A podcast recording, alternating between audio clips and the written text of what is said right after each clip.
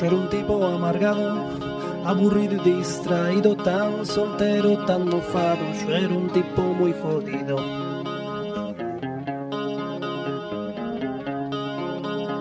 Paranoico y obsesivo con problemas de hemorroides y también era deforme y mi vida transcurría.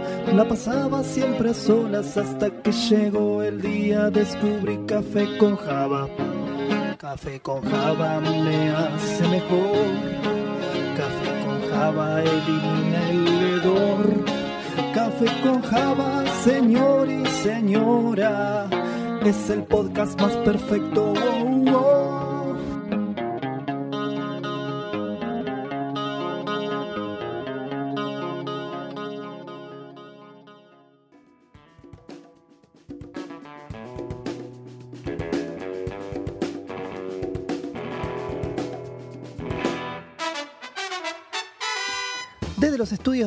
En Casa le damos la bienvenida a Café con Java, un podcast que no habla ni de café ni de Java, sino que tiene como fin de construir al individuo conocido como la gente de sistemas. Para este viaje sociológico y medio falopa, tengo a un grupo de gente bastante interesante, que es la crew de Café con Java. Así que los invito a presentarse. Nombre, colegio y qué hacen en el sistema este que tanto habla la gente. Hola, mi nombre es Bernie, Bernie con IE, Bien. Escuela Confederación Suiza. Soy programador y tengo acaso la voz menos radiofónica del mundo del podcast. Hola, mi nombre es Luciano. Es un gusto estar acá con todos ustedes. ¿Qué haces en sistema, Lucho? Yo en sistemas soy programador. Actualmente hago lo que sería web y también hago un poco de Python, lo que sea que sea eso. Bien. Este, Lo explicaremos en algún episodio. Por supuesto, O no. va a ser la idea. O no. O no. Y mi escuela es el Huergo, el privado. Ah, ojo, eh. Huergo, mirá, Sí, mirá. sí, sí, sí. O sea, el tipo es medio técnico, diríamos. Sí. Tenemos a mi izquierda al señor. Cristian, ¿cómo les va? Buenas noches. Como les decía, yo soy del colegio ET número 3, María Sánchez de Thompson. Ahí tenés. Trabajo también de programador, pero yo directamente no sé si en la parte web, sino en la parte vieja de emparchando errores de hace muchísimos años. Perfecto. Muy bien, amigos. Elegimos llamar a este episodio Hello World. Porque nos ponemos en contra del argentinismo más acérrimo y ya elegimos un nombre en inglés. Pero yo me pregunto, ¿por qué Hello World? ¿Me pueden explicar, amigos? Y mira, yo lo que tengo entendido que Hello World para mí significa que nosotros como programadores queremos saludar al mundo, decirle, hola mundo, acá estamos, o Hello World, acá estamos. Porque la gente no nos entiende, no nos conoce y nosotros le decimos, hola mundo, acá estamos. Eh, no termino de entender, o sea, está bien, sí, es como que ustedes son presentadores de la vida, pero técnicamente, ¿por qué Hello World? En verdad no es muy compleja la explicación. Básicamente son las palabras que se utilizan como, como prueba. O sea, querés ver si te funciona algo, si, si el software anda, tirás una línea, mostrar por pantalla, Hello World es el estándar. Ah, o sea que, por ejemplo, no sé, Steve Jobs, eh, cuando probó el sistema operativo Sí. de su Mac, eh, decía Hello World la primer pantalla, por así Sí. decirlo. Por supuesto, en su garage, cuando recién arrancó, lo primero que vi en su pantalla fue Hello World. Y después puso. Goodbye World. Hace un par de años. Exactamente, hace un par de años lamentamos mucho la No muerte tanto. del amigo Stevie. Eh, bien, perfecto, acá ya se empieza a mostrar la grieta Mac versus Windows. Hablemos un poco de la estética de la persona de sistemas, ¿no? Porque es lo primero que le choca o lo- con lo primero que se va a encontrar una persona eh, en, su, en su mundo, en su Hello World. Entonces, ¿cómo podríamos decir que hay como ciertos grupos? Sí, definitivamente. Uno quizás, el estereotipo más, más común que tiene es el del tipo nerd, friki, raro. eh, el tipo con anteojos, medio gordito, con poco pelo. La gente lo asocia con muchos granos, ¿no? Sí. Hay, sí, hay sí, mucho sí. estereotipo en sistemas. Creo que esa es la clave de todo esto. El- es combatir el estereotipo. O sea, ¿qué- qué- ¿cómo viene eso? ¿Qué es el estereotipo de sistemas? Pero la gente con granos y friki me parece que es como el más simple, el que te llega Sí. rápido. Hay como otras, otras estéticas. Sí, yo los, los tengo eh, conocidos como Nerdfit. Vendrían a ser Apa. la gente que es una especie de nerd, pero que se mata fuerte en el gimnasio, que va y te cae con su granola, con leche en el medio de las 11 de la mañana y vos decís, pero... Ese mismo puede bailar zumba también, ¿no? También bailar zumba, salsa, eh, bachata, lo que vos quieras. Hay un gran porcentaje de gente de sistemas que baila. A mí me sorprendió Sí. hace no mucho tiempo que conocí mucha gente en mi- todos mis laburos, una persona al menos bailaba. Samba, zumba, zomba. Y Hay- hay... otro grupo muy grande de gente que escucha música y sobre todo metal. ¿Qué pasa con el metal Hay y la un gente de tema sistemas? muy grande en el metal. El metal, la remera negra. La remera de Metallica. La cara de malo también, el, Es- el pelo sí. largo. El pelo largo, pelo largo. Sí, sí, sí. poco higienizado, cuanto menos. Ah, mira, mira, bueno, pero lo que Muy yo veo es 90, que la gente, la gente que escucha metal y es de sistemas, tipo vos los ves de en la previa, ¿no? Tenés que encarar a un pibe y decirle, che, mira, tengo, necesito que me hagas esto en mi sistema, qué sé yo. Y vos decís, me voy a encontrar con una persona oscura que me va a responder probablemente algún mensaje satánico. Y después son como ositos de peluche, Sí, ¿viste? son- gente bastante amorosa. Son muy blanditos por dentro. Es como que Sí. tienen que liberar todo eso con el metal, pero después son, son amorosos. Entonces tenemos como a los fit, a los metaleros. Después están los frikis también, porque es- Los hay. Los hay. Hay un gran porcentaje de friki de la- del, del anime y de los cómics. Sí. También. En la Comic Con agarrás tres personas y las tres son de sistema. Y las Sí, tres sí. tienen granos, sí. También. Bien, el bien, tipo bien, que bien. sabe todo de Batman. Yo no sé ni cómo se escribe ca- prácticamente. Hay tipo que te sabe la historia del padre, del hijo. De todo. El de Espíritu todo. Santo también. Sí, sí, todo. sí, gusta, me gusta que seamos abiertos religiosamente en este podcast. Eh, pero entonces, para, si hay tantos como eh, microsistemas dentro de, de la gente de sistemas, ¿cómo es que se comunican entre ustedes? ¿no? Porque yo imagino, no sé, un- también yo sé que hay, una- hay un estilo más snob dentro de la gente de sistemas, capaz más moderno, por así decirlo. Sí. Eh, ¿Cómo hace ese para comunicarse con el metalero y a la par para comunicarse con el friki y que dentro de todo todo funcione? Claro, eh, me parece que ahí hay que destacar dos formas de comunicación de- del individuo de sistemas. Eh, la comunicación entre pares, la, la comunicación en, en el entender a tu compañero, en, en que cada uno de ellos sepa qué quiere, qué necesita, y también la comunicación con el mundo exterior, con el saber qué necesita el, el usuario, por ejemplo, o el interactuar Sí. en- con, con la gente que no es de sistema, que es de otro universo. hay, hay una gran diferencia entre hablar entre un compañero que sabe, habla tu mismo idioma y el tipo de afuera. Es difícil para ambas partes, quiero aclarar, Sí. porque que te vengan a hablar cuando estás acostumbrado a estar en la cueva es como raro, ¿viste? Es como decir, "¿Y ¿este tipo qué quiere? No lo entiendo.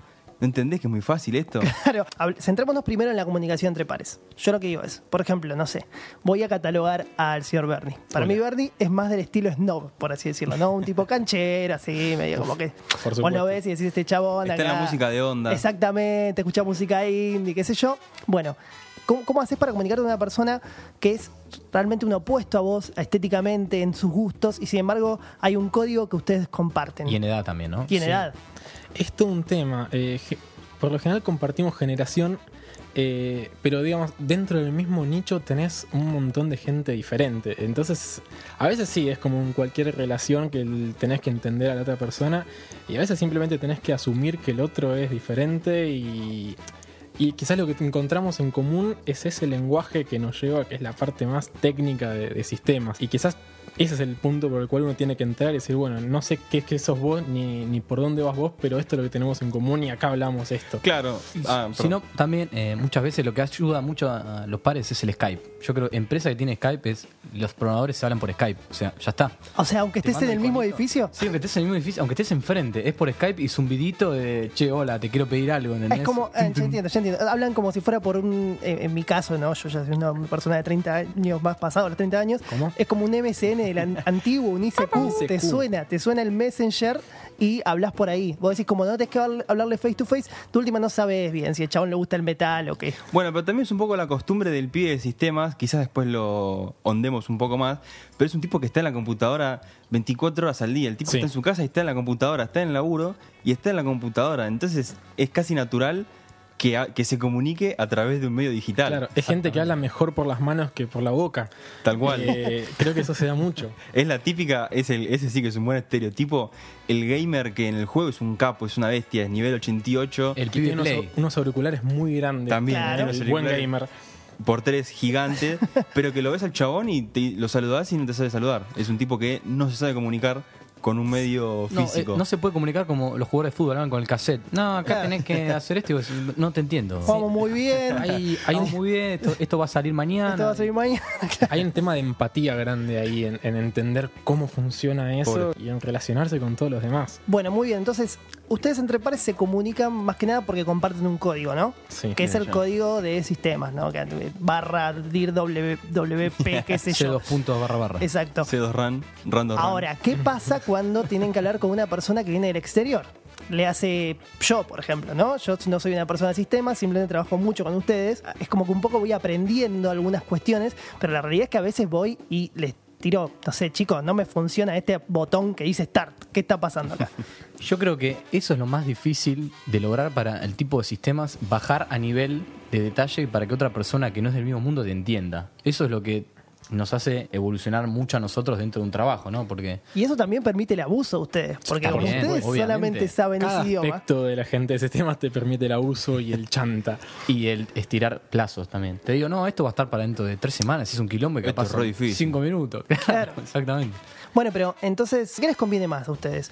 ¿Tener a un interlocutor del otro lado que entienda un poco lo que hacen? ¿O eh, decirle, no, no, lo que pasa es que tenemos que ir a el nodo de Pinamar? o sea, tirarle algún chamullo. Y Hay depende- diferentes perfiles. Depende, de- depende un poco cuál es tu objetivo. Si vos querés estirar un poco los trabajos y decís, uh, che, la verdad que hoy no quiero trabajar mucho. Vas y le decís, no, mira, la verdad que esto, dificilísimo, ni yo te lo sé resolver. Una semana mínimo. Ni yo, o sea, él ya se está poniendo en un lugar claro. muy alto. Entonces, Es abusar un poco de, de lo abstracto que es nuestro trabajo. O sea, como todo el mundo no sabe de qué va eso, puede chamullar fácilmente. No son dos cablecitos que se unen y que vos ves que no están unidos. Simplemente son cosas difíciles y que anda a explicarle al otro. Yo creo que también depende del interlocutor también, porque no es lo mismo que te venga a pedir uno cualquiera, che, tengo un problema con esto, a que venga un jefe gerente, che, tengo que ver esto. Sí, señor, ¿cómo no? Y Claro, ya en sale, cinco minutos ya está. Ya está sí. hecho. Pero También teniendo en cuenta que, el oyente de Café con Java es capaz una persona que tiene contacto con ustedes, pero no, no es de sistemas estrictamente, ¿qué le recomendarían? O sea, por ejemplo, soy una persona entre nueva en la empresa, tengo un problema con mi sistema, me tengo que comunicar con la gente de sistemas. ¿Cómo me recomiendan que encare esa comunicación? Bueno, primero, suavecito, tranquilo. Tratar de. lo- una cosa que es importante es no demostrarle a la persona que vos sabés un poquito más o un poquito del tema. Porque Claro. muchas veces son recelosos de sus conocimientos. Entonces, te ponen a prueba. Ir con, mira, la verdad que yo no entiendo mucho esto. Exacto, Esa, muchas- ese es un buen ente. No, y otra muy buena- Pero esto es mover una cosa de lugar, es fácil esto. No, Eso no se lo digas. Sí, es fácil. Claro. Claro. No digan eso.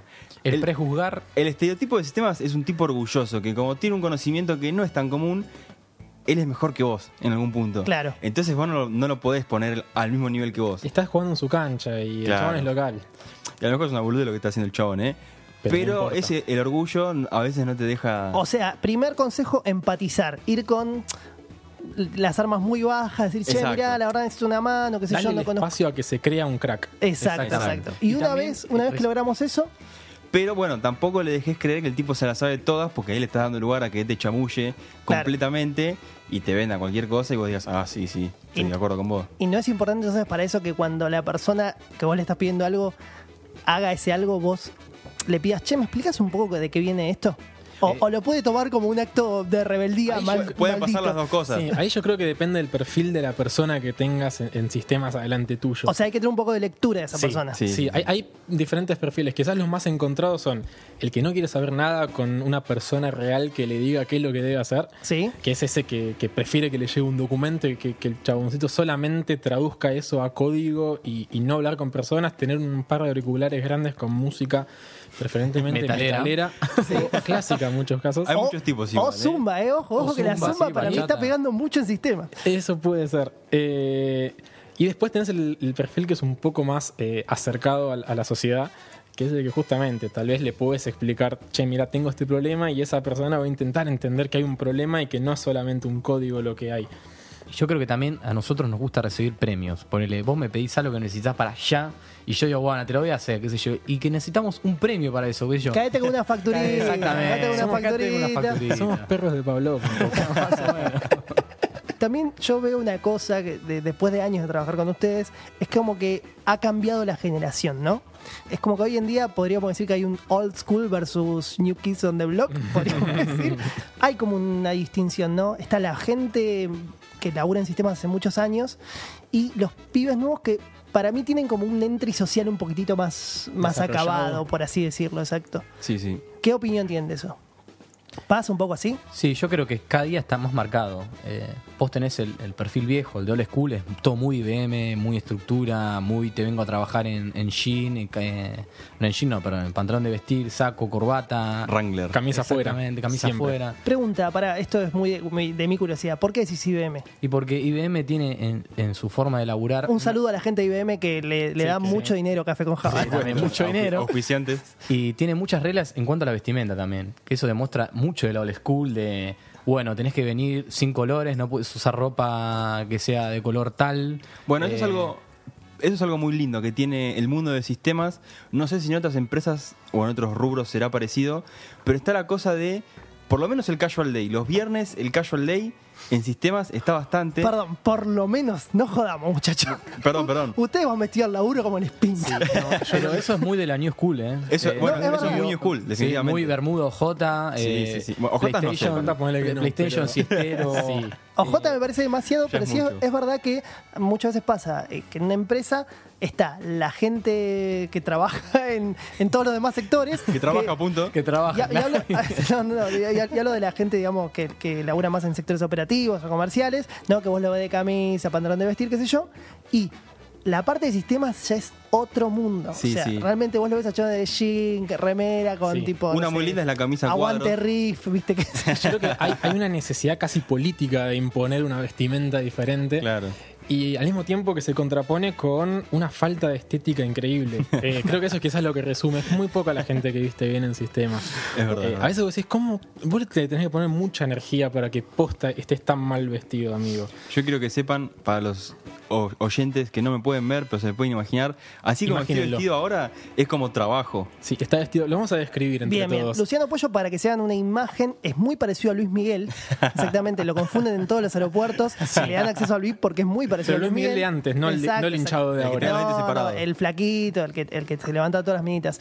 Y eh, tiene una remerita que dice Summer Bibs Sí. y un jean muy relajado. Una remera Una negra. bermuda, perdón. Bermuda. Bermuda. Con bolsillos. Y con tatuaje en el gemelo. Es verdad. Sí. Es verdad, es, Es, verdad. un chico de barba, aretes y ojos claros. Y en ese contexto, digo, en la old school con los nuevos pibes de la calle, ¿cómo se llevan? Y hay mucho, hay, perdón, ¿eh? hay mucho confrontamiento muchas veces. Vos imaginate que un tipo que tiene de 35 para arriba, toda su vida profesional, trabajo con pantalón largo, verano con 40 grados, no importa, camisa de manga larga. Y los pibes de hoy que trabajan en sistema, véase nosotros tal vez, que tenemos, Sí. ya no somos tan pibes, pero por ahí andamos, Eh, están entre los 25 y los 30 ustedes. estamos del lado de, de los pibes. Sí. Ponele. Este, Del lado de los pibes mató eso. que vamos con ropa más informal, choca un poco. Cuando es tu jefe, a mí me ha pasado que me han dicho, che, podés venirte un poquito mejor vestido, ¿no? Así. Sí, quizás lo que se da mucho es que la- el programador grande ya es una persona que sabe que no va a salir de ahí y lo más probable es que toda su vida haya hecho lo mismo. Entonces ya es una persona entre ofuscada y, y- y resentida con, con el saber que no habrá un cambio en, en su cotidiano. O sea, es una persona que sabe que así va a morir, siendo el programador de ese estilo y que quizás ya no haya un crecimiento. Claro, eso es todo lo que se le fue dado, tal cual. Eso Claro. es verdad, eso es muy también de los millennials, eso de cambiar de laburo como de calzón. Cada seis Un meses poco me cambia de aplica a mí laburo. también. Sí, Sí, sí, sí. la sí, parte O más sea, ustedes nómade. dicen que la Venderse gente, al mejor postor, tipo mercenario Sí. directamente. Somos nómades. ustedes dicen que la gente de sistemas, digamos, más Sobre todo en sistemas, sí. Es más de ir de un laburo a otro en pos de que me dan mil pesitos más. Sí, sí, sí. exactamente. Porque sí, sí. jugamos también contra el mercado de que sabemos que tenemos la chance. Claro. Claro, por, por suerte, gracias a Dios, el mundo de sistemas tiene mucha oferta, por lo menos hoy por hoy. Entonces tenemos la posibilidad de decir, bueno, che, el año que viene me cambio, hoy me cambio porque puedo. Y en ese contexto, ustedes dicen que un poquito la old school les pasa factura por eso, tipo como dice, che, loco, la. Sí, yo madre". creo que también además la old school, como decía eh, Bernie, es muy resentida a la hora de que ve un pibe que, que tiene mucho potencial y puede crecer y le marca un poco la cancha y dice, no, no, flaco, no estudié Ah. sistema, mirá, Yo mirá, yo toda, hace pibe". 15 años que estudio acá y todos piensan lo mismo, que van a crecer y terminan acá, mirá mami, te dicen. Pero sí, pero no, no me importa, no te quiero mirar a vos, ¿viste? Y, Sí. Sí, sí. Tipos de preciosas en todos lados igual, ¿no? Pero sí, un poco te la baja que te digan eso. Y, quizás también eh, está marcado entre ambas generaciones la parte del humor y de, y de la forma de ser. O sea, la parte más empática de ambos. Por general, cuando te encontrás con alguien grande en sistemas, que, que sobre todo programador, esa persona no es un chavo muy copado. Por general, siempre hasta es. un- tiene una, no sé, una postura bien. Un tanto reacio. Sí, Sí, sí. eh, no quiero decir cara de culo, pero voy a decir Pero cara por de ahí, culo. el- el- sí, le pega en el palo. Culo roto. Sí, eh, creo que va por ese lado. Bueno, puede ser un poco todo esto. Yo creo que es hora de que veamos qué opina la gente un poco, ¿no? De, de- de todo este estereotipo de la gente de sistemas. Toda la producción de Café con Java se encargó de hacer un trabajo muy exhaustivo. Es una. Trabajo de calle, podemos Exacto, decir. exacto. Encuestas, mucho. El Café con INDEC. Java está en la calle. un- 100 argentinos dicen. Exacto, el INDEC un poroto. Así que a continuación vamos a escuchar un poco qué opina la gente de la gente de sistemas. Lo primero que se me viene a la mente es una persona nerd. recontra nerd, como raro. La mayoría suelen ser bastante geeks. Una persona friki y lleno de granos. es la persona capacitada para resolver lo que nadie sabe resolver o nadie tiene tiempo para resolver. una persona inteligente, analítica y que está todo el día trabajando con, con otro mundo, en el mundo de sistemas. A los no tan jóvenes como muy atrás de su computadora. Por ahí a los más jóvenes los veo que son más sociables. Una persona misteriosa. Lo que pasa con los pibes de sistemas es que son raros. O sea, por ejemplo, vos salís de la oficina un toque y de repente volvés y estás en tu computadora. ¿Qué te metes? ¿Qué haces en la computadora? No es tu computadora, es mi computadora. Se creen que son los reyes de las computadoras. Y por otro lado está el pibe de sistemas banana, banana, que se hace. El nerd quiere ser ese personaje para levantar minitas, nada más. Y te usa palabras como, por ejemplo, localhost, eh, que no entendés un carajo, entonces te la crees y parece que sabe. Ese es el banana, a ese no lo queremos. Aguante el pibe de sistemas nerd posta.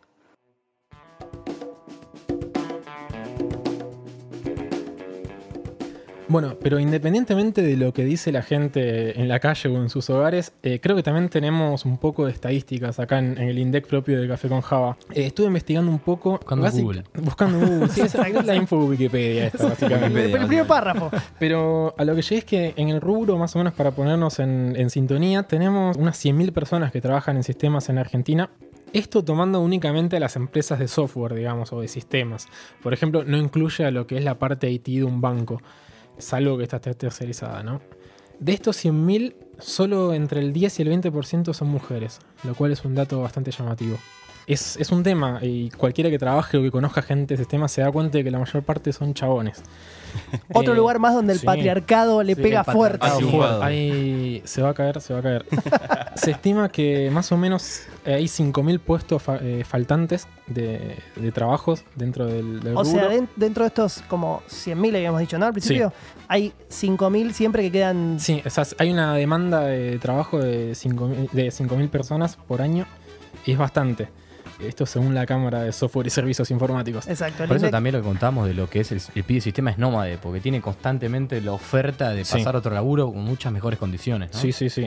Tenemos unos 4.000 graduados por año en lo que son tanto público como privado de carreras de sistemas. Sí. Una carrera que dura más o menos 5 años y que es muy común, que es el hecho de que mucha gente deja la carrera eh, en algún momento del- del- de su duración por conseguir un trabajo bueno. Exactamente. Porque por no po- podemos trabajar sin título, básicamente. Esa es la envidia de, de todo contador. No tengo los porcentajes justos, pero hay un gran porcentaje que consigue un buen laburo Sí. antes de recibirse y nunca más se recibe, ya ha cumplido los 30 en adelante. Bueno, pero ahí no hay un poco a aprovecharse de la empresa, ¿no? Porque tipo te saca la carrera y después es como ustedes dicen, te queda, quedas estigmatizado a un Sí. código o a un tipo de trabajo dentro del sistema. Yo creo que más que aprovecharse de la empresa es eh, autoflagelarse uno mismo y es encasillarse en un lugar eh, por apurado, por tener un sueldo bueno, rápido. Y una buena O por oportunidad. necesidad también, ¿eh? Por Muchas necesidad, veces es por necesidad. insisto en, en que hay otros rubros que eh, ya de por sí el, el mercado mismo te, te exige un título. Y en nosotros no es nuestro caso. Hay gente que nunca ha pisado una universidad y es muy buena en lo que hace. Andá ha que te atienda un terminado médico sin bachilleres, licencia. comerciales. Sí. ¿Qué otras estadísticas tenemos, amigo? Tenemos un sindicato. Esa es una de las estadísticas ¿Posta? más lindas. Nah, me estás Sí. jodiendo. ¿En serio tiene un sindicato? Pero nunca, nunca vi tipo la movilización del 24 Porque no, No. lo maneja Moyano. M de, Porque lo manejan gente con granos y remera claro, de pelados. claro, la- el, el- el- sí, El claro, internet es re fuerte, ese, ¿no? ese día, ese día del paro están todos en sus casas, Claro, con las sí, computadoras. Es un par de laburando en la semanas. casa, Todo nuestro- home office. Nuestro paro es dar vuelta al teclado. Sí, claro, es de nuestra unión informática. ¿Unión Eh, Informática? Sí, sí. Después quiero que me consigas el nombre del tipo que, tipo el dirigente máximo del Que tuvo sindicato lo- de. Moyano anda por ahí. Steve ¿eh? Jobs. Eh, ¿no? Moyano también. Sí, Están cerca de la Si de Moyano mete también lo, Son- lo que son- es informática, yo al chabón le pongo un monolito Sí, en, medio de la Plaza de Mayo. Son eh, una mojarrita de la CGT. Están como ahí dando vueltas. Sí, eh, sí, sí. No sé Y- si le caerá bien esto a alguien de, de la Unión Informática. además vamos- vamos a Esperemos que no nos hagan piquetes en las próximas grabaciones. Es un diamante en bruto, igual sépanlo, ¿eh? porque sepan que si sistemas dice, che, Sí. hoy no laburamos, apagamos el server, se pudre todo. Estamos en el horno. Sí. Se pudre. Yo no creo que tengamos la fuerza para hacerlo, pero El día que tengamos Insisto, fuerza, es un diamante en bruto. Bueno, pero recordá que tenés- organizados. no opera más home banking ese día. exacto, no exacto. andan más, pago mis cuentas y ya No. está. ¿Y qué más tenemos, amigo? Y el sueldo promedio de, o el salario promedio de una persona son unos 1.500 dólares mensuales. Bastante bien. ¿no? Nada Nos mal. Podrían Nada avisar, mal. ¿eh? Que al ¿Dónde día es? de hoy son unos 20 con 50. Exacto, exacto, sí, exacto. Veremos, número, capaz que señor, escuchás, el podcast en el 2050 y el dólar está a menos 50 pesos argentinos, obvio, ¿no? Porque Espero que no nos todos aspiramos a que, a, que, a que los gobiernos hagan que este país económicamente las, las arpe. Pero tengo entendido que el señor Christian Breitman tiene otras estadísticas Sí, que yo tengo otras estadísticas basadas en propiamente más de la persona, no, no tanto global, que son sacadas de la Universidad Nacional de Indiana, Sí. que, que cuenta que el 60% de la gente que trabaja en sistemas tiene problemas de estrés. Apa, Mira, Es muy es un importante. dato interesante ese, Sí. y se ve. Y además, el otro 40%, además de tomarse la vida de otra manera, son gente fit. Bueno, ahí está, pará. Si ustedes quieren dar de baja el, el server, mandan a los, a los fit sistemas A que los se cagan, nerfits, a los exacto, que se cagan a trompadas con los de seguridad y logran dar de baja el, el coso, ¿eh? Sí, Claro. exactamente. O nos anotamos ilegalmente en algún gimnasio, ¿no? En una de esas Bueno, pasa armar. mucho, eh, hablando de la primera parte del 60% que está estresado. Estoy muy de acuerdo con eso porque yo he visto gente en un grupo en el que estuve particularmente que su trabajo empezaba después de las 6 de la tarde. O sea, los tipos se quedaban siempre dos horas de más por lo menos. Y siempre laburando, ¿eh? Nunca nada de andar boludeando. O sea, laburo, agarraban laburo. las bombas que explotaban post 6 de la tarde. Sí, sí, sí, sí. Bueno, pero y antes pará. también. pero- Es muy pero común. O las, hasta las 8. o las guardias también. O sea, Hay, mucha para gente que está muy de acuerdo con trabajar después de hora porque creen que eso básicamente les genera un clima más tranquilo. ¿Sabes por qué es? Porque son unos frikis y les encanta estar Les- solos estar en la solos, oficina. sí. Bueno, Y la soledad y sistemas, ¿no? Es, Me encanta porque todo lo que están hablando tiene que ver un poco con lo que escuchamos de la gente. Yo me anoté algunas cositas que escuché. Por ejemplo, dicen que ustedes son Hizo la tarea. analíticos. ustedes son analíticos. Yo creo que hay un poco de verdad. ¿Qué quieren decir con eso? Y analíticos es porque prácticamente tenemos que ponernos a pensar qué es lo que pasó, dónde está el error y cómo lo podemos corregir. es un trabajo forense el de sistemas. Después escuché por otro lado que son los reyes de las computadoras. Maravilloso. Los reyes de la computa- El que Es dijo eso hermoso. Eso es 100% real. Esto es hermoso. O sea, porque para mí la gente entiende que si ustedes manejan el sistema, pueden desde hacerme que Windows o Mac me funcione hasta, che, mirá, eh, no sé, no me anda el teclado. Eso es también su laburo. Sí. Eh, Sí no en nuestro no. caso, es, es, es el estereotipo del laburo que, que nosotros tenemos. Hay gente que cree que sí, nosotros somos la gente que trabaja con las computadoras. Che, vos qué sabés de computadoras, ¿por qué no me ayudás a instalar el, el- el Office? Claro, o por qué no me lo bajás de algún lado. Sí, Claro. no me baja el Outlook bien los mails. No manda internet. Sí. No, eh, nosotros prácticamente encima lo que hacemos es, cuando tenés ese tipo de problema, bueno, buscamos en Google a ver y nos decimos, ya está, ya te lo arreglé. Bueno, ¿viste? ese es un lindo tópico. Google nada más. Google. Google es como el santo grial del pibe promedio Sí. de sistemas. no existe persona de sistemas trabajando hoy por hoy que no use Google. Que sepa todo de memoria. Hashtag Nadie. Stack Overflow. Y Claro. sobre todo de la New Kids on the Block, de la nueva escuela, no. Nacimos con Google, gracias a Dios. Algo que Sí, escuché sí. mucho que decía la gente. Por un lado les dicen que son todos frikis. Ustedes mismos se dicen frikis, ustedes mismos. Yo soy friki, me considero friki. Y por otro lado... Yo no. Yo Bien. miro Dragon Ball todavía. No sé si considerarse friki o no. Eh, pero- Yo también miro Dragon Ball, así que podríamos decirlo. Pero independientemente de, esta, de este momento donde nos exponemos para la sociedad, también dice mucho la gente dice que ustedes son inteligentes. ¿Por qué creen que la gente piensa así? Yo creo que es natural en un punto cuando ves a alguien que hace algo de lo que vos no entendés ni jota y el tipo mueve teclas rápido y te cambia de pantalla y decís, este tipo es un Tiene que genio. entender esto. Claro, Pero igual no le pasa al contador. Nadie dice, che, el contador es inteligente. Exacto, Y el exacto. contador maneja números que si vos lo llegás a mirar y dices, ¿qué es este asiento de acá? Y no sabés qué es. Y Por eso hay asiento. sistemas que te lo hacen la contabilidad. Tal cual. O sea, Pero me parece que es más una cuestión resultadista. Cuando mirás el resultado de qué hizo esa persona con solamente teclear cosas extrañas en una computadora y ver que está solucionando problemas enormes de, de- de la nueva tecnología, Vos ahí decís, ya está, esta chabón- este chabón lo tiene que tener claro sí o sí. Para mí hay algo de, que, de lo que hablábamos en el prólogo de Café con Java, que si no lo escucharon los invitamos a escucharlo. Es un prólogo eh, grabado con mucha menor calidad Muy de este grabado, primer sí, episodio. por supuesto. Eh, Pero con mucho amor. artesanal. pero con mucho amor, que puede ser que ustedes como manejan un código, por así decirlo, un idioma que solamente ustedes saben, la gente es como que ahí los pone en un lugar, en un pedestal. Distinto de que yo, el contador que, bueno, sí, maneja números, tipo, bueno, yo también sé, sé, sé cuánto es 2 más 2, son 4. En cambio, yo no sé lo que es dir barra p guion bajo concept. Eso no sé, ¿entendés? Bueno, yo creo que se basa un poco en eso también, en el hecho de no conocer. Y el resultado, yo le pedí algo y me lo resolvió. Yo un contador no le pido, che, ¿me resolviste este problema? En cambio, Claro. a un pibe de sistemas... No, pero para, ahí te equivocas. Las- por Uh, ejemplo, la- los uh, emprendedores, picante, ¿eh? los emprendedores que digamos que trabajan con un contador, que tiene un contador oficial, por lo general lo que les termina pasando es que el contador les resuelve todo. Les resuelve la parte de seguro, les resuelve tipo, che, maté a alguien, bueno, ok, para, vamos a llamar a este policía que lo conozco de acá, qué sé yo, exactamente. Los contadores terminan siendo grandes personas Una en ese de momento. simuladores. Le pedimos a la gente oyente que no mate a nadie. Eh, por exacto, favor. exacto, que no le dé ese problema al contador. ¿no? Por favor. Bueno, ahí ves también desde el otro lado, desde el pibe de sistemas, que yo en particular no tengo ni idea de lo que hace gente que no es de sistema. Un contador no sé qué hace, no sé qué cuenta, no tengo idea. Bueno, la gente decía que también en un, audio recuerdo que hablaban de que ustedes están como alejados, pero alejados físicamente de todos los demás.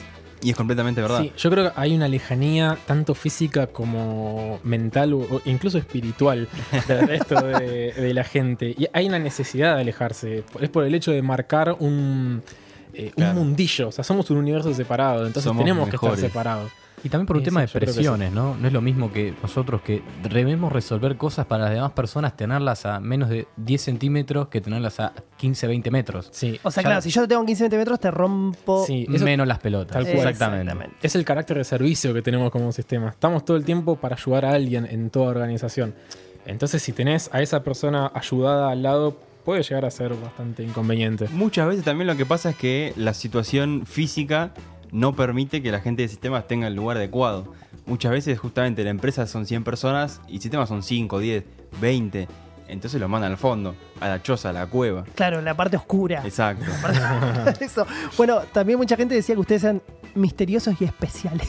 Eso me pareció maravilloso. Eso es hermoso. Yo creo que también todo viene a, a lo que la gente ve en las películas, ¿no? Porque uno ve películas Sí. que tienen que ver con informática. Claro, eh, recuerdo Matrix, pero bueno, ahí en Matrix, Matrix. tenés, tenés a un, un pibe de sistemas muy cool. Pero, pero era niño, Claro. era el elegido, o sea, ya está. Ahí, ahí estábamos, estaba marcando la base de los New Kids on the Block para mí. Exacto. Totalmente. Sí, o sea, sí, usted- sí. ustedes son la generación Matrix, podríamos decirlo. Pero tenés como una especie de Swordfish también, que el tipo es un hacker súper inteligente que te entra al Pentágono en 15 segundos. Y, y recuerdo una escena de esa película que al chabón le dicen, bueno, agarrá y programa algo medio loco, abrí, no sé, como la puerta de este banco y mientras te vamos a hacer un pete. ¿Qué?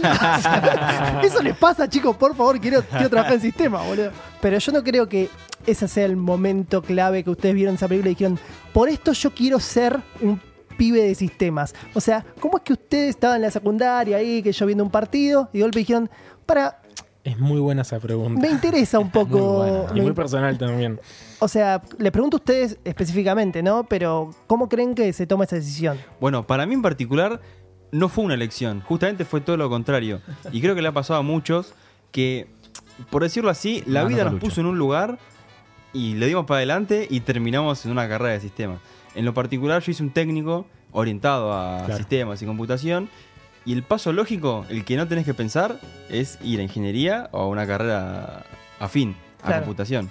Yo creo que hay también una cuestión muy simplista de hacérsela fácil. O sea, todo el, todo el tiempo te entregan a sistemas como que es. Tenés que pensar, pero si más o menos sos bueno, podés seguir para adelante y vas a tener buenos laburos. Entonces tenés todo servido, ya está. Te metes ahí y sabés que vas a tener plata. La verdad es que es tierra fértil también, seamos Sí. Exactamente, también eh, yo coincido mucho con Lucho porque mi situación fue muy parecida de, bueno, vas a ir a este colegio porque a vos te gustan las computadoras y podés trabajar en sistemas. Bueno, ya fue, tenía 12 años, mucho que hay, no tenés para elegir, ¿no? Yo creo que hoy hay mucho de la cultura del gaming, muy del 2010 en adelante, un poquito más, un poquito menos. Cuando éramos pibes, ser un gamer no tenía nombre y eras un friki, eras un nerd de los Claro, buenos. Había internet. Si jugabas en un, si jugabas jueguitos, minijuegos. eras un nerd de los buenos. Hoy medio que se dio vuelta la torta, es como que está bien ser nerd, como que si jugás sos parte del, del mundo actual. Es la reivindicación del nerd, esta cual. generación. Hasta hay carreras que estudian video- diseño de que videojuegos. Programación de O videojuegos. sea, hay videojuegos que son el deporte nacional de países.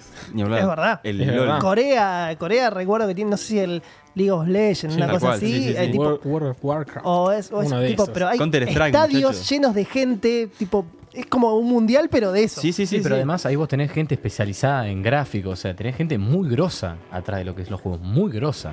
No, Bueno. y mueve- hay juegos que mueven más guita que películas de Hollywood. Que la industria del cine, Exactamente. exactamente. Háblame del FIFA. Sí. Exacto. Sí, sí, sí. Uno por año de dos empresas y se llenan de plata. Yo igual creo que el epítome de todo esto es justamente el League of Legends y, y similares. Es, es ridículo la cantidad de gente que se ve. LOL, LOL. Yo le- leo eso y no sé si está hablando del juego o de O la se están risa. riendo, Exactamente, no termino de entender. Bueno, pero en medio de todo esto, ustedes, ¿le recomendarían a un joven Bernie de 14 años, este es tu camino, amigo? No, flaco. Eh, yo le diría sí, pero tener cuidado, maestro. ¿Qué le dirías al Bernie del pasado? Bueno, ¿o qué le dirías al Lucho o al Cristian? Yo al Lucho del pasado le diría seguir para adelante, que es una linda carrera. Pero metele, mirá que te vas a dejar el tiempo pasar a lo Exacto. loco. No dejes pasar finales, no seas boludo. Ah, bien, bien, Sí, bien, bien. O sí, sea, viene sí, por sí. ahí la cuestión. Esto trae a colación un poco los puntos que traía antes Bernie de las estadísticas duras y qué sé yo. Una carrera de 5 años de sistemas, para los que estén escuchando y tienen 18 o 17, sépanlo, no dura 5, dura más. Ok. Eh, Mínimo el doble casi. no sé si el doble. De hecho, hasta me, me arriesgo a decir que una estadística buena es 8 años. Son carreras pesadas. Estadísticos de pollo. Entonces, es una linda carrera, yo lo digo de verdad. Me encanta la computación. Yo- ¿Y qué te tiene que gustar para encontrar siempre la motivación en, en seguir esa carrera? tenés, muchas, eh, tenés muchas ramas. Yo en particular estoy en ciencias de la computación y se estudian cosas que no se estudian en ingeniería. Bien. Eso Sí. para que conozcan un poco Eso la es lo que diferencia. pasó en los últimos años. Empezó a abrir y a, dis- a diversif- a- a diversificar el, el mundo de sistemas. Eh, que quizás la gente de afuera eso no lo ve. Y hay muchas carreras nuevas que no tienen nada que ver quizás con, con, lo- con la idea de que uno tenía de sistema de chiquito. Claro, hay carreras cortas, hay carreras completas, universitarias. Sí, de hecho, a mí me pasó que en mi caso, de que yo venir de la UBA de licenciatura o ingeniería, a pasarme a, a la UADE. Ponele, cosa que el perfil es totalmente distinto de que tenés marketing, o sea, Tal cual. marketing, nada que ver con Universidad de la empresa. Exacto. Bueno, nada que ver, no, ¿no? Porque ustedes, si son los únicos que manejan ese idioma, Sí. ustedes son los mejores para venderlo, yo pensaría. Pero no, no encaja dentro de lo que sería el estereotipo, ¿me ¿entendés? Bueno, es pero un- en un momento hablábamos, ¿no? Del old school eh, versus capaz los pibes de ahora. Y ustedes justamente me parece que tienen un adicional, que ya tienen la experiencia de lo que fue eso old school, que era hacer siempre lo mismo durante Sí. mucho tiempo. Y ustedes están como formados con una perspectiva un po- un poquito más amplia. Sí. Es decir, bueno, yo tengo que saber lo que hago, pero también tengo que saber cómo vender eso que hago. Para el caso también tienen que saber cómo explicarle a una persona qué es lo que están haciendo o chamullarla para que les dé una semana más de relajación. Tal cual. Es como que están un poquito más cancheros con el contexto. Esa es como mi sensación. O sea, ustedes se lo recomendarían, pero con recaudos. Con recaudos. Exacto. Exactamente. Yo le diría al yo joven no- Con Lucho. un warning. Yo no lo, ro- yo no lo recomendaría. o sea, No lo recomendaría, ¿saber por Más qué? que nada porque uno a- cuando va a elegir el secundario no, no sé si tiene la capacidad como para ya definir una carrera que te ocupe 10 años de tu vida. Yo creo que eh, una vez la decisión está creo que cuando salís del secundario. Ahí yo creo que ves realmente qué querés seguir. Sí, en mi experiencia personal, a mí me pasó que hasta que no viví una carrera u otra, no supe bien lo que era. Me pasó que yo estuve en más de una carrera y una de diseño en particular que hice hasta que no la, no la cursé un par de años, un año, no... Por más que me hayan dicho muchas cosas, no la entendí. Además, muchachos, póngase a pensar que para un pibe de 14 años estar 6 años en un técnico sabiendo que vas a ver dos minas en 6 años Bueno, eso es un tema, es ¿no? un poco complicado. Las estadísticas de las mujeres estudiando estas carreras cada vez están au- aumentando, entiendo, Sí, año a año. Pero Pero sigue siendo bajo. el- sigue siendo bajo, claro. Yo me acuerdo que tenía un amigo que estudió en la UTN y me decía, había dos chicas y pobre, claro, estaban todos los buitres. cada, vez, cada vez que hablaba una, estaban ahí como que no podían más, pobre muchacho. Y sigue siendo un poco así. Yo no sé, la verdad que no lo sé si es por una cuestión patriarcal o simplemente, no lo sé por qué, pero es un hecho. Hay pocas mujeres para la cantidad de hombres que hay. Este mes recibí 7 ofertas de trabajo. Por eso, Lucho Puello te explica cómo entender LinkedIn. Cuando te dicen puesto en importante multinacional, en realidad te están diciendo que puedes trabajar desde Facebook hasta McDonald's. Cuando te dicen importante oferta salarial, te están diciendo salario promedio, muchachos.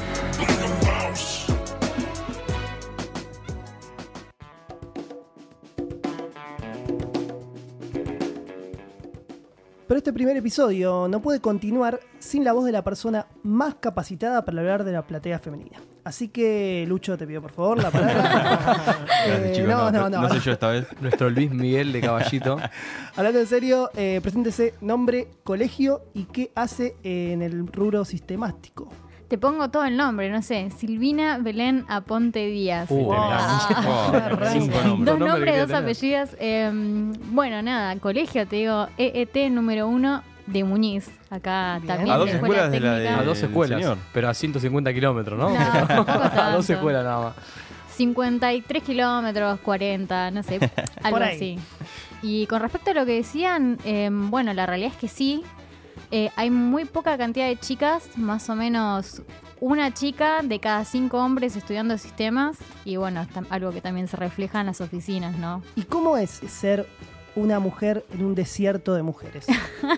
Bueno, es, es una pregunta algo graciosa porque mm, hace poco estuve leyendo un artículo del diario y era como que había un grupito que empezó a salir a la luz de chicas, bueno, que en este caso eran feministas y no sé, eran bisexuales, etcétera. ¿Sí?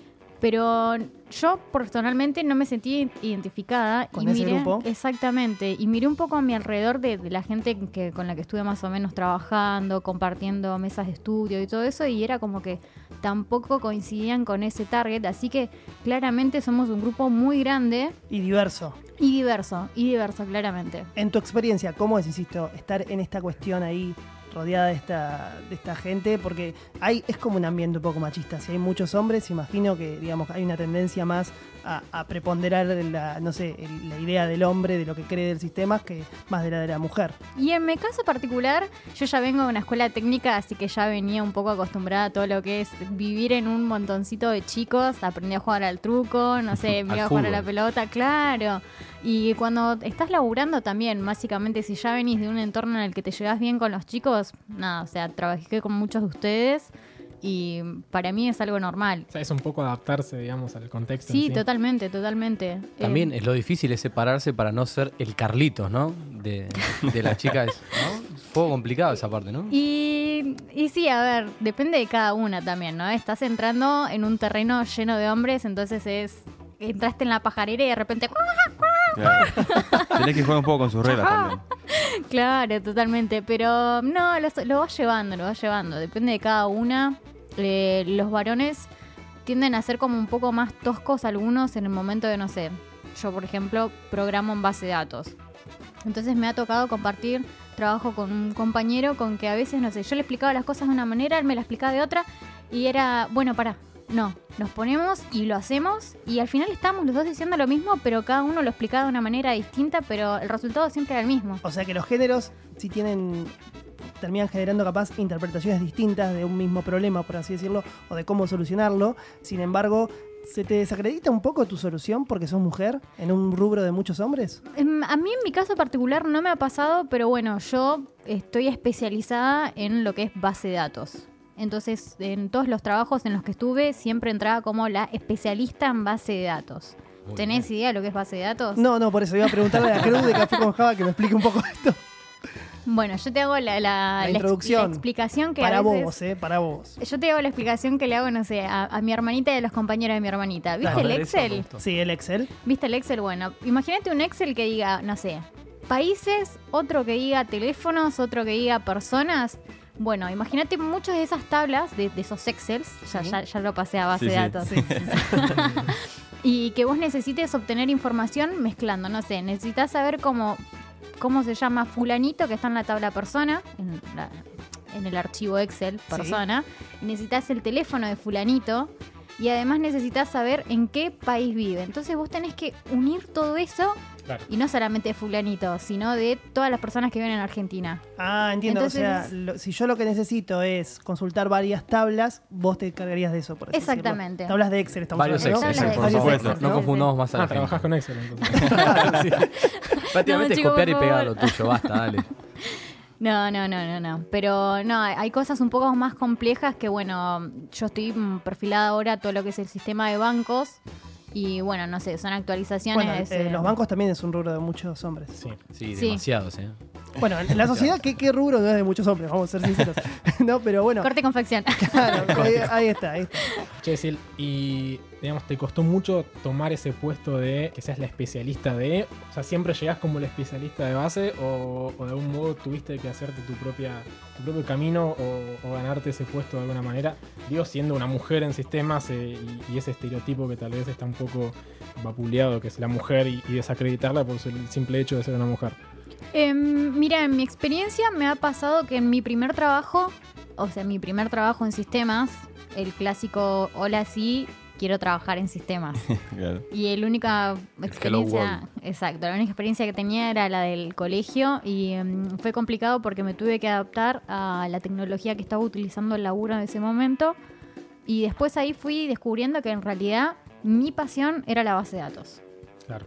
Así que nada, en un momento dejé ese trabajo y me empecé a hacer cursos, especializarme por mi cuenta, leer foros, a ver que uno se haga respetar desde mi punto de vista, sea hombre o mujer, Sí. vale por el hecho de meterse en el mundo de sistemas o base de datos o lo que sea, mundo Java de lleno, o sea, hacer cursos, buscar en foros, preguntarle a la gente.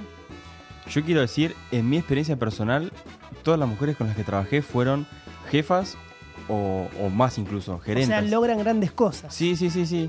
no es- Si bien, si bien eran claramente minoría, yo siempre vi una eh, puestos superiores al mío, por así decirlo. Bueno, puede ser que capaz que también como el desafío es mucho más grande y la única manera, digamos, de, de- de combatir capaz contra un- muchos hombres sea imponiendo tus ideas, el carácter, digamos, debe ser una característica común en las mujeres de sistemas. entiendo Concuerdo, yo. concuerdo. Estoy de acuerdo. Recién decías esto de la escuela. ¿Cómo fue cuando vos decidiste, bueno, ok, voy a ir a por sistemas? ¿Fue cuando eras chiquita, que yo, viendo una película? ¿Cómo, cómo fue que ¿Cómo se- te iniciaste en- este mundo? Fue la Matrix. Bueno, Por en este caso, en este caso le tengo que agradecer a mi vieja que, Que nos está escuchando. Hola, mamá. Hola Sí. mamá. Em, ella fue la que me vio que estaba un poco orientada, la verdad que una genia, que, que yo apuntaba a eso y fue la de, yo no tenía ni idea qué escuela secundaria iba a ir, yo quería ir con mis compañeritos que iban a ir todos a una escuela que gracias a Dios no fui. y mm, nada, fue el primer día de clases, hola, sí, levántate, tenés que ir a la escuela. ¿A qué escuela? No me dijiste a qué escuela voy. Vas a ir a la técnica de Muñiz. Excelente. Te llevo. Te llevo. Oh, bueno, está bien. Y nada, llegué y el primer día estaba enojadísima porque era un colegio lleno de hombres, porque era informática y electromecánica. Ah, no. Qué lindo, igual, linda, Imagínate. linda carga. Y nada, ya el primer día eh, fue entrar en, la, en, la, en el aula de di- dibujo técnico. Con todo lo que eran La las tabla, mesas. claro. Sí, sí, sí. La- las mesas eran directamente la tabla de dibujo técnico. Así Ah, el inclinada. tablero, el famoso tablero. exacto, pero eran mesas así. Sí, sí, sí, sí. Todas Entonces- grafiteadas y, y rayadas. con- Sí, sí, el colegio del Estado, Sí, sí, sí. olvídate. Eh, Y, Adrián estuvo acá en Claro. 1992 y pero nada, la verdad que primer día escuela fue como que dije, ah, mira, esto me gustaba y con el transcurrir de los días, la verdad que me, me di cuenta que era lo mío. Y nada, acá estoy. Sigo estudiando ingeniería en una universidad ahora y estoy adelante. laburando en sistemas. Punto para tu vieja entonces. Punto para mamá. Le mandamos Gracias. un saludo de nuevo. Gracias Gladys. Eh, no sé cómo se llama. Pero Norma, Marta, Norma, Marta. Norma. Bueno, Norma Gracias, Norma. Gladys, como corresponde. Fuera de aire nos comentabas que en medio de todo esto hay una como una convención de mujeres de sistemas. Sí, eso es correcto. Se llama Grace Hooper Convention. Eh, así que sí, es un- una convención, valga la redundancia, de chicas de IT. Que bueno, se hace un poco en lo que es orientación, especialización. Está muy buena. La última se hizo en Houston, Texas. Y nada, la verdad que está bueno si alguien quiere googlear, como para nada, ver un poco de qué va. Grace Hooper, como para que tengan una idea quién es, fue la inspiradora en lo que sería el lenguaje COBOL, que es el que está basado todos los bancos. sí, el que maneja los bancos. claro, Exactamente. De los años 80 estamos hablando, una Y cosa así. sí, más o menos la Segunda Guerra Mundial, una cosa así fue. Sabes que yo tengo. Encontré más datos todavía. Bien, bien. Bien. el, el único que estudia. Sí, este estuve ¿Cómo está para este episodio, una cosa increíble. Cuestión que me llamó mucho la atención esta información. que resulta que en los años 40, antes de la guerra, de la Segunda Guerra, en el mundo de lo que es la programación, había un 50% de presencia de mujeres. ¿Qué? Estamos a- algo que No a- cierra a ni un a pedo con los números de No, no, no, claramente lo que no. es, eh, lo que somos hoy es una cosa completamente extraña. Estamos hablando de una programación que era mucho más eh, analógica, que era tal vez con válvulas, cosas de Claro, conectar conectar un cable con cablecito con otro. otro para lograr Eran las computadoras. tal cual, eran Propiamente dicho. computadores. Y había un 50% de, de platea femenina, por así decirlo. Para, me imagino que puede ser porque no era un, tra- era un trabajo más mecánico y no tan pensante, entonces se, desacreditaba a la mujer pensando, bueno, como es bien de ejecución de hacerlo a la mujer, Eh, Claro.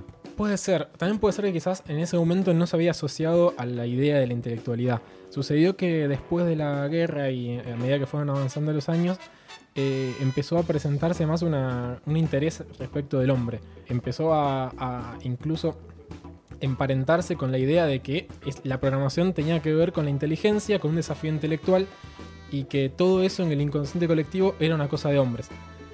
A eso se le suma que apareció, empezaron a crecer lo- y a mejorarse lo- la parte salarial, entonces un montón de hombres se vieron mucho más interesados y empezaron a acercarse a esto. claro. Eh, tiene que ver con la parte de, de, no sé, el, el inconsciente de asociarlo al ajedrez, por ejemplo, a la inteligencia y el hombre. Claro, el hombre es, es, es el inteligente, por Sí. eso decía yo, capaz y la mujer es la que ejecuta, por así decirlo. Tal, Tal cual. cual. Eh, esa idea, digamos, ya bastante, ya muy Arcaica. lejana, gracias a Dios.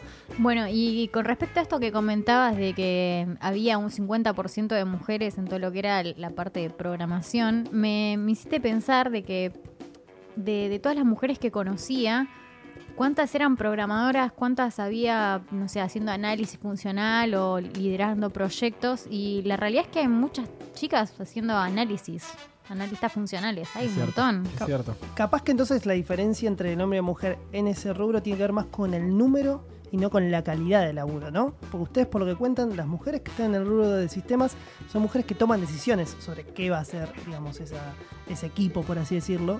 Capaz que son minoría a nivel numérico hoy en día. También lo, vimos antes en la cantidad de chicas capaz que están estudiando, que eligen estudiar esta carrera. Con todo lo que vos decías, Bernie, yo también me acordaba que hay una película que en el 2007 eh, estuvo nominada a los Oscars, no me acuerdo si ganó. eh, se llama Hidden Figures. Habla de tres mujeres negras que trabajaban en la NASA y eh, una de ellas, por ejemplo, es- creo que es la primer programadora eh, de, Sí. en IBM, en las computadoras IBM. En ese momento, tipo, IBM les manda las computadoras a la NASA y ellos no, no tienen ni idea cómo funcionan. Tipo, le- les la mandan con los manuales y bueno, ahí justamente se muestra otra cosa del hombre, ¿no? Como que el hombre no, no leía el manual, era como, Claro. no, bueno, tiene que funcionar de alguna manera y tocaban botones.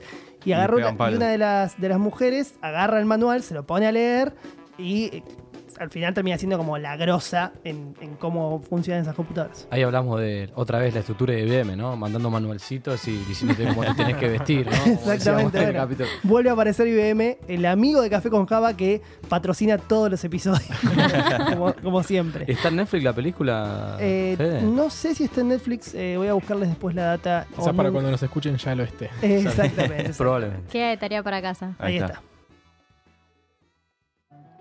Como no todo nos puede salir bien, hoy vamos a contar algo que nos salió mal. Hitos e historia del mundo de sistemas por Matías Aristimuño. Corría el año 1998 y mientras que Zinedine Zidane le ganaba una final de la FIFA al gordo Ronaldo, en la NASA se encendía la alerta roja. Houston, we have a problem. La sonda Mars Climate Orbiter, cuyo objetivo era analizar la atmósfera marciana, desapareció. Entonces, ¿qué pasó? La nave se acercó demasiado al planeta y se desintegró en su atmósfera. ¿Pero por qué nos preguntaremos? Resulta que la NASA utilizó varios contratistas para diseñar la nave. Por un lado, Lockheed Martin, famoso en la industria militar, construyó el sistema de navegación, mientras que por el otro, Jet Propulsion Laboratories configuró la sonda y supervisó su viaje. Hasta acá, todo muy lindo. Ahorremos plata, que siempre viene bien.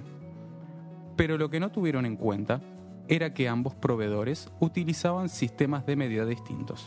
Mientras que el primero utilizaba el sistema de unidades métrico, metro, kilogramo, newton por ejemplo, el otro utilizaba el sistema inglés, pulgadas, libras y dinas.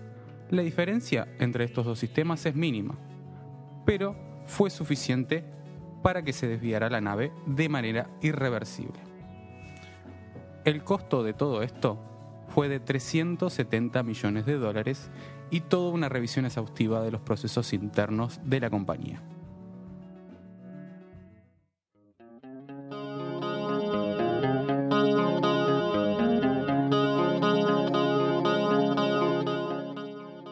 Resulta que no queremos terminar eh, estos episodios sin dejarle algo a la gente. Y se nos ocurrió la idea de, ya que encontramos que está lleno de mitos el mundo de sistemas, de empezar a, a desmenuzarlos un poco y de a uno, episodio tras episodio. Bien. En este caso, eh, encontré uno que me parece que es fabuloso y que mucha gente lo padeció. Creo que todo aquel que haya tenido internet y sus proveedores de internet, no vamos a dar marcas, modem y volver a enchufarlo. Es tremendo eso, porque Sí, salís un pelotudo.com. Desenchufarlo. Claro, flaco, estuve 15 minutos Claro, contando sin sí. problema. Me Desenchufarlo. lo quedé mirando como un minuto y no, no pasaba nada. Esperá 30 segundos, te dicen a veces, y volver a enchufarlo. O contaste a 10. Ay, contaste a Y vos 10, decís, Contaste a pero, 10, ¿y ¿Cuál es la diferencia de si aprieto este botón que dice apagar, este botón que dice reiniciar? Para mí, porque te están boludeando y quieren decir, vos, pará que pongo en pausa el teléfono Puede hasta ser. que hasta Claro. 30 te Se están panchito. Te están poniendo en En el altavoz. call dicen para Sí. mí, mira como le digo, 40 segundos. Claro. Hora y media. Te... No, pasa que una hora y media es muy importante. te- Claro. Ganan Rásquese la un cabeza, bono a señora. partir de eso, sí. Hay mucha gente que cree que viene por una cuestión de reasignaciones de IPs dinámicas y demás. ¿Qué es eh, eso? que no, no sé si viene al caso. Y la No verdad es que no encontré sustento alguno, así que ¿Qué es dinámico? que es que todos aquellos se, crea- eh, se queden pensando en ello. La única solución que encontré o la única respuesta que le encuentro a este mito es una cuestión más técnica o electrónica. Básicamente, todos los modems están compuestos de pequeños objetitos llamados capacitores, que son como pequeñitas baterías que necesitan unos segundos en vaciarse. Entonces es- tiene sentido que mientras estén desconectadas de la red, eh, eh, haya que dejar unos segundos para que se vacíen, lo vuelves a enchufar, la cosa vuelve a arrancar y es como si se hubiese reseteado en serio. Ah, es y como no vale que- apagarlo, porque si vos lo apagás sigue conectado a la red. Entiendo, entonces es como que el, el modem son muchas baterías que cuando se traba o cuando algo funciona mal, es como que no da más, lo desconectás, Lo tenés que se baja la energía de esas Sí. baterías. Se descarga. Entonces Sí. queremos desde acá, desde Café on Java, decir que no es un mito, hay que desconectarlo, tenerlo unos segundos ahí y volver a enchufarlo.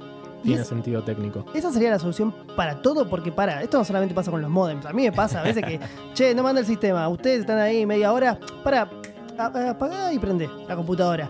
Y cuando la apagás y la prendés, mágicamente todo funciona.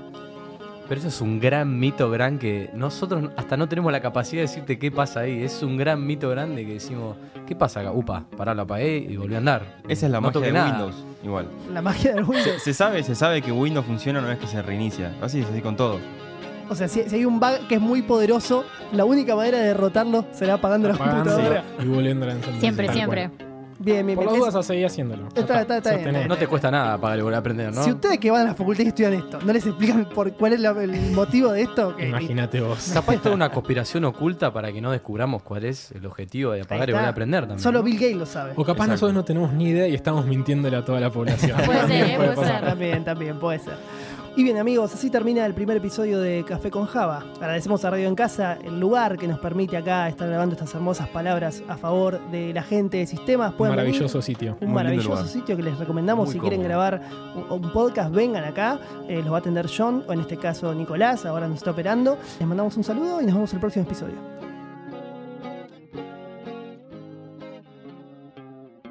Café con Java es una idea original de Luciano Puello, Bernardo Pau, Christian Britman y Federico Rusconi. Todos los derechos están reservados en la Estrella de la Muerte, que esperemos que Luke Skywalker no destruya. Así que mientras que rezamos porque el maldito último Jedi no lo haga, eh, si querés enviarnos mensajes de amor, comentarios o temas que quisieras que tratemos en el programa, pueden comunicarse con nosotros en nuestras redes sociales. En todas somos Café con Java Pod o enviarnos un mail a caféconjavapod.gmail.com.